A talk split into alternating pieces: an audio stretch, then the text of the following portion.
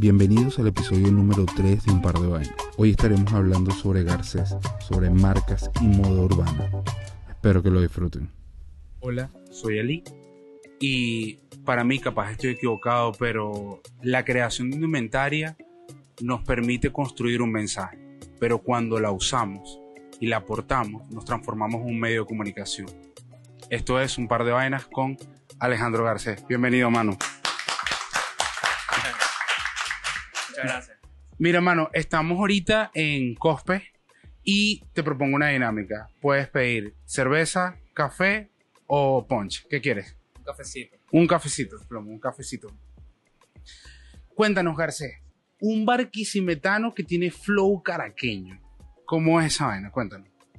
Bueno, este, yo diría que Caracas resume mucho todo, todo el imaginario venezolano. pues, Muchas gracias, en, mano. En, la- en las capitales del mundo. Ok. O sea, siempre hay como un resumen de todo, de todo el país. Eh, y, y bueno, Caracas pasa lo mismo, pues. Entonces, sobre todo en esta, en esta vuelta a Venezuela, después de haber vivido siete años afuera, en Buenos Aires, eh, me, me he como reencontrado más con eso. O sea, posiblemente antes tenía otro estilo completamente distinto y ahora que volví con todo lo de la marca y con todo eso, he estado como más, más cercano a... Hay algo, hay algo, hay un fenómeno muy particular. Yo hice reconocimiento de tu trabajo en varios par de vainas que, que salieron por ahí. En uno justamente por como la combinación que tuviste con Santiago Méndez Arbeláez y la fotografía. Ujú. Por un lado por el tema queer que se planteó con Rocatarpeya y por otro lado con el tema de una fotografía en específico que además era del 2018, no son tan recientes. Ok. Pero yo te quería preguntar, ¿cómo es esa transgresión de tomar elementos, simbología que existen aquí en Venezuela y transformarla? ¿Cómo es ese proceso creativo? ¿Cómo te lleva? Bueno, ese proceso eh, depende del logo, tiene, han tenido varias, varias formas. Por ejemplo, el de Celtrán Mairense fue demasiado orgánico, o sea, estaba en una cola así, maltripeando durísimo, y, y había un Celtrán Mairense, o sea, yo estaba, estuve todo el rato en la cola mirando el logo, y bueno, o sea, como que lo natural fue pensar coño de su madre, pues, o sea, fue Claro. eso, literal. Entonces fue como, lo vi, lo vi, lo sentí, lo vi. Por ejemplo, el de Pirar, sí fue algo como que desde que vi el logo de Polar, quería intervenirlo, y, y tuve, o sea, hice muchos bosquejos de qué quería y tal, y hasta que llegué a ese, pues, y de verdad que fue, fueron, no sé, dos años pensando en eso para llegar. Ahora, y, pero ¿y cómo es el proceso creativo en el trabajo por lo menos? Porque fíjate, una cosa es crear la indumentaria. Ok. Y generalmente yo creo que cuando alguien crea la indumentaria, tú aspiras a que otro la use y listo. Pero en el caso tuyo también hay como una identidad visual que también se ve re- reflejada en la fotografía. Y uniste como fuerzas con Santiago. ¿Cómo fue esa unión y cómo se produjo? Sí, claro, bueno, la verdad es que a mí primero se me habían ocurrido unas fotos, fue lo primero, a mí no se me habían ocurrido las franelas ni nada. Yo quería hacer una editorial, yo salía en Barquisimeto a, a tomar fotos en la calle, muy interesado en la arquitectura moder- modernista y bueno, viendo todo lo que pasaba en la calle, ¿no? Y como te digo, en la calle están los logos, en la calle está la gente vestida de una manera, o sea, es como recolectando todo eso. Eh, yo tenía ganas de hacer unas fotos editoriales, pero bueno, empecé con lo de las franelas, empecé a hacer una franela, otra para mis amigos, así una cosa. Y cuando ya tenía como cinco, más o menos, dije como, bueno, y si agarro esto y hago las fotos editoriales, lo que se me había ocurrido antes hacer, y yo conocía el trabajo de Santiago, tenía amigos en común, le planteé lo que quería hacer y le gustó mucho porque él también andaba por ese mismo lado, este, como que no había hecho nada, eh, digamos, como con las mismas estéticas o hablando de lo tuki ni nada de esto, pero sí eh, tenía mucho que ver con la identidad y con, con cómo se sentía él y un montón de cosas que hicieron match. Pues. Pero ¿y con, por qué elegir a los Tuki? O sea, yo, te voy a confesar algo. Cuando salió todo el beta de los Tuki, yo chamo, una cosa que me parecía rechísima era que, bueno, llegaba un carajo que además era la representación de lo varonil, de lo, de lo, de lo alfa, y de pronto utilizaba zapatos de jeva. Y utilizaba rosado. O combinaba pantalón rosado, pantalón blanco, camisa rosada, zapatos rosados, y hay una transgresión de eso. ¿Por qué elegir lo Tuki? Bueno, la verdad es que, mira, te cuento, yo me fui a estudiar a Buenos Aires producción de moda, pero yo no terminé esto de producción de moda, me salí y empecé a estudiar cine documental. Entonces eso me, me- me dio como una sensibilidad distinta hacia todas las manifestaciones culturales humanas Claro. pues, en general. Y justamente en ese momento llegó a mí el documental ¿Quién quiere Tuki? Claro. Entonces yo dije, o sea, yo incluso eso, me, yo mismo me, me critiqué, dije que bolas, porque yo tuve eso muy cerca y, y lo repudié, o sea, ni siquiera lo sentí como algo fino, o sea, no vi lo bueno que tenía en ese momento por una cosa, por una cosa de, de, no sé, de clasismo, de qué sé yo, ¿sabes? Y, y, y, ahí lo vi desde otro lugar, lo vi desde una manifestación cultural y algo con mucha originalidad y algo que, que decía muchas cosas del país y de la gente. Entonces, eh, bueno, desde ahí lo rescaté, pues.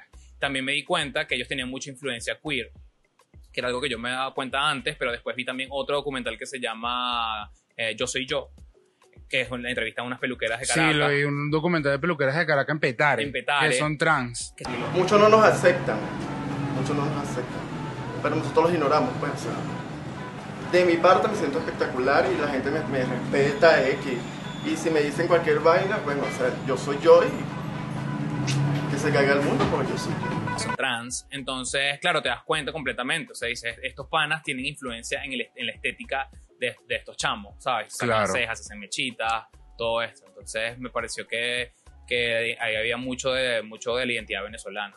Rechísimo. Ahora, fíjate, justamente la dinámica de un par de vainas. eh, a mí mucha gente me escribe de afuera y, particularmente un pana, yo lo voy a colocar ahí para que vean ese mensaje hermoso, que decía que él se fue odiando todo lo que era. Dijo, yo me voy a otro país a, a eliminar lo que yo he sido en mi vida. Y me dice, ahora con un par de vainas he empezado a entender cuáles son aquellas cosas que me forman y que no puedo despreciarlas, sino que están ahí de parte mía. Te pregunto, en el futuro, ¿cómo ves tu marca? Bueno, eh, bueno, primero te digo que me pasó exactamente lo mismo. O sea, tengo que recalcarlo, me pasó lo mismo. Y, y precisamente al, al darme cuenta de eso y que había despreciado muchas cosas que, que eran de mí, este es un trabajo también pers- personal, o sea, completamente este, de mi identidad. Y hablo de mi identidad y hablo de la identidad venezolana, entonces como eh, reconstruir eso, ¿cuál- ¿cuál es nuestra identidad? Entonces por eso yo sigo trabajando sobre eso. O sea, o sea hasta, hasta ahora fueron marcas de, de ropa, pero ahorita quiero hacer cosas más con, con el imaginario popular, o sea, con lo, que, con lo que crea la gente, con lo que crean los venezolanos, que no solamente son las marcas, sino con lo que se pasa en la calle, como, como ellos construyen su identidad. Justamente hablando de esas cosas que ocurren y que además las llevas a la ropa. Vi que pasó el beta del chimó en Perú, en Ecuador. Ah, me ganas de vomitar. ¿Por qué, Félix? Cuéntanos esa experiencia de todos los televidentes que te están observando ahorita. Porque, porque me lo tragué. Me tragué el chimo y Y después justo lanzaste la vaina y además hay una visual en la que haces, haces como una comparación como para darle contexto. Este, Yo quería usar el logo de Chimó hace mucho tiempo, quería hacer una franela con eso, pero no encontraba como el contexto, o sea, porque a mí me pasa mucho eso, yo necesito que tenga como eh, pertinencia histórica, pues que tenga algo que, que... Y justo salió eso y yo dije, lo voy a usar. Me quedé pensando qué podía hacer, entonces era como que estaba el video este del tipo que había tragado chimó, que volvió otra vez, que era muy viejo. Entonces, claro, esos, esas, esas latas de chimó tienen una advertencia al- alrededor que dice para mayor de 18 años. ¿verdad? Y yo dije, nada, aquí la advertencia tiene que ser no traes chimó y cero pálido. Entonces, Brutal, Y brutal. nada, y agarré el tipo este de chimó y, lo, y, y agarré el video y lo reedité y le puse como los lentes estos. de- Rechísimo. y Ahora, una pregunta. Yo, yo hablando con Santiago y yo le decía algo a Santiago con sus fotografías, hablando sobre el tema de la fotografía, justamente para el tema del, del- de un par de vainas sobre la diversidad. Y yo le decía a él, yo cuando vi la fotografía, yo no estaba viendo la Caracas de ahora. O sea, porque habían elementos que se parecían a la Caracas de ahora, habían elementos muy del pasado, por lo menos ese tema de Chacaito, la plaza Chacaito, el motorizado, tal. Pero yo decía, veo como una Caracas que está en el futuro. Después empecé a buscar, justamente preparando esta entrevista, empecé a ver de que tú hablas de un tema del futurismo.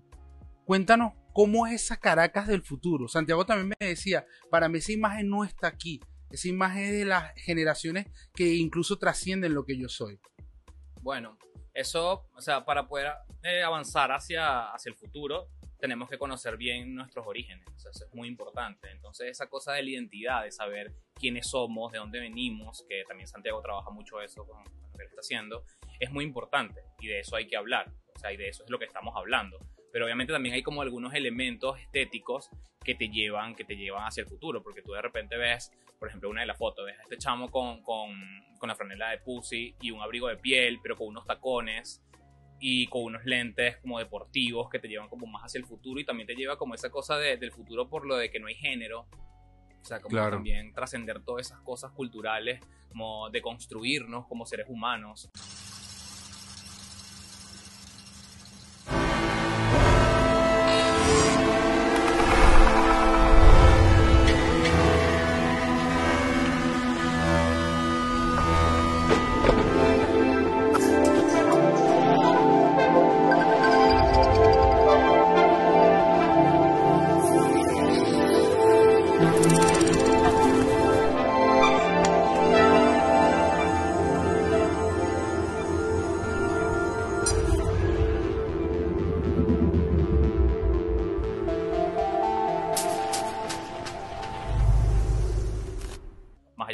Venezolanos, como seres humanos. Entonces, por eso estamos hablando de... Sí, porque de hecho, con, por lo menos con el tema de, de Pussy, para mí, para mí cuando yo lo vi, decía, es muy loco porque es una transgresión incluso del discurso político. Es como si ya ese discurso político ni siquiera tampoco existiera, sino que hubiese quedado como una imagen que estaba ahí y regresó. Ahora, fíjate, ¿qué otras marcas, qué otra gente que tú veas? Porque además una cosa de que cuando uno encuentra fenómenos como el tuyo, empieza a atar caos con otras, con otras, otras tendencias que se producen. Que tú sientes que aquí en Venezuela también están como en esa lógica de transgredir. Bueno, este, sí, se han empezado a mover. eh, no hay muchas, pero están, están eh, apareciendo.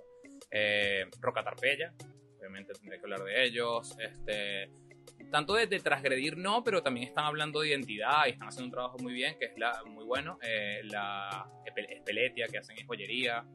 Eh, ellos están haciendo cosas increíbles y, y creo que y hay gente por ahí que está gestando cosas que no han salido Ok. por eso no puedo hablar de eso, pero, Tranquilo. pero, pero vienen cosas chéveres. O sea, la gente se está animando y se vienen proyectos buenos por ahí. Esta pregunta se la estoy haciendo casi a todo el mundo. Migración. La migración nos llevó a ir, nos llevó evidentemente a irnos, pero entonces nos hizo dar una mejor vuelta y mirada hacia lo que es nuestra realidad venezolana. De hecho, ponerla como una lógica, no sé si en positivo, porque es como difícil decir, bueno, todo ahora es mejor, pero sí como una lógica más como creativa. ¿Qué crees tú que va a pasar en la escena venezolana, incluso ahorita que estamos como en, el, en medio de una pandemia, pero que somos más tolerantes a vivir en esta pandemia? Bueno, este, yo creo que hay una cosa muy importante que, que nos pasa hasta, nos- hasta nosotros en la vida, ¿no? Que todo es una, es una narrativa que tú te cuentas incluso de tu propia vida y eso, y eso le da sentido a la vida, eso es lo que realmente le da sentido, la narrativa que tú le das y eso también pasa en macro. O sea, si nosotros construimos unas mejores narrativas y hablamos de una marca país también eh, más positiva, concentrándonos en, en, en toda la- en todas las ganas que tenemos todos de hacer cosas, en todas las posibilidades por venir, eh, creo que eso es fundamental, pues, trabajar eso. Mar- tu marca Garcés, tu logo, ¿qué representa? ¿Qué representa? Este, bueno, como te digo, el, el logo que estoy usando ahora, que, es- que es esto que tengo aquí puesto, eh, es un sticker que saqué de las camioneticas, por lo menos de Barquisimeto, no sé si en todos lados de Venezuela, pero son stickers que los pegaron como en el 2000 que ya se están cayendo, ¿sabes? Y que, y que se ve que tenían como, que estaban inspirados también en, en una comiquita que pasaban en, en ese momento, que no me acuerdo ahorita cómo se llamaba, pero Chicos del Barrio creo que era. Ok. Ya. Y, y me apropié de eso y, y creo que simboliza un montón de cosas, ¿no? Porque es como, es como un tuki con la gorra hasta aquí, ¿sabes? Como, como, como ese malandreo, como ese flow, por decir una cosa, venezolano. Eh, creo que habla mucho de... de- De hecho, yo tengo una pana, yo tengo una pana que es de Barquisimeto y ella siempre dice que el tema del fenómeno de la camionetica en Barquisimeto es como que es único. O sea, eso te, te, da, te da cultura musical, te da como relaciones interpersonales, además te brinda como ese código. Pero aquí en Caracas el tema de la camionetita, el tema de la camionetica también es como súper poderoso. sí, sí. Digo, digo, porque fíjate, tu marca, tu marca lo que yo siento es que si bien transgrede, pero también, también da ese documento histórico. Ahora, ¿qué va a pasar por lo menos con los, con los que son más jóvenes? Porque por lo menos tú, ¿qué edad tienes? Yo tengo 32 años. No, bueno, eh, y tú eres, somos más o menos contemporáneos. Ujú. Pero por lo menos a mí me pasa que hay chamos de 21, 22 a los que yo le doy clases. Cuando yo le hablo como de esta iconografía, muestro fotografía, ellos empiezan como una búsqueda hacia atrás. Y ellos en esa búsqueda a veces también se quedan sin documentos históricos. Por lo menos hablaba con el pana este el Tuki y el pana el Tuki también me decía, coño, la música que a mí me influenció ya ahorita no, capaz no es la misma música, es difícil encontrarla. ¿Cómo, cómo tú pretendes más allá de, la, de, la, de, de lo que haces de la ropa dejar esos documentos? Bueno, precisamente para la nueva colección estoy haciendo un documental y ahí está completamente eso. Nosotros tenemos que documentar lo contemporáneo, o sea, tenemos que documentar lo que está pasando en este momento y, y la ropa es una bajada de línea, ¿sabes? Es como que agarras todo ese universo y lo sintetizas en unas piezas. O sea, realmente eso es lo que yo hago todo el tiempo y eso es lo que se viene más la próxima colección, más todavía que esta, porque ya yo tenía esos documentales que me sirvieron, pero ahora como no existe un documental de lo que quiero hacer ahora, lo estoy haciendo Claro. yo. Claro, brutal, brutal, brutal. Qué recho, qué recho, de verdad, de verdad, de verdad, te felicito por tu trabajo. De verdad, me encanta. Te invi- Igualmente. invito de verdad a todos los que no conocen el trabajo de Garcés que se lleguen a Instagram, lo van a ver, porque además de la ropa, no solamente hay, no solamente hay eso, sino que también hay mucho trabajo audiovisual, además conectado con trabajos visuales. Y nada, de verdad, esto es una invitación a que todos aquellos que tengamos como una, una necesidad de contar que somos nosotros, nos demos la oportunidad. Garcés es una palabra para la gente para invitar además, además a seguir creando. Cuéntanos. Bueno, este, ¿hacia qué cámara hablo?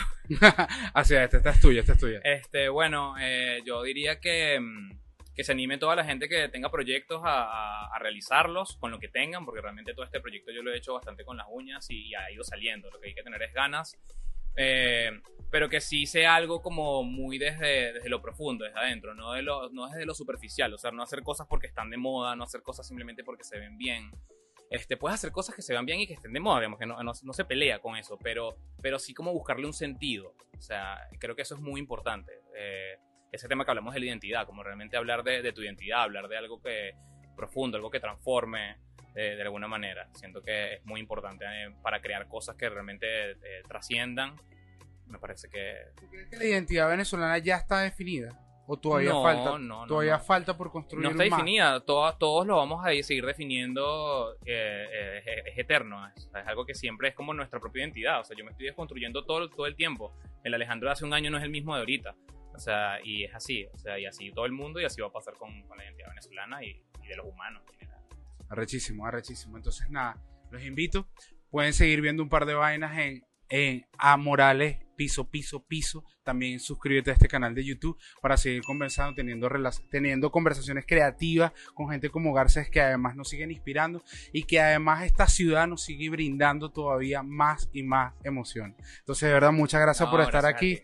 Gracias, hermano. De verdad, también a Cospe, que nos brindó este espacio el día de hoy. Además, tenemos este formato brutal, ¿verdad?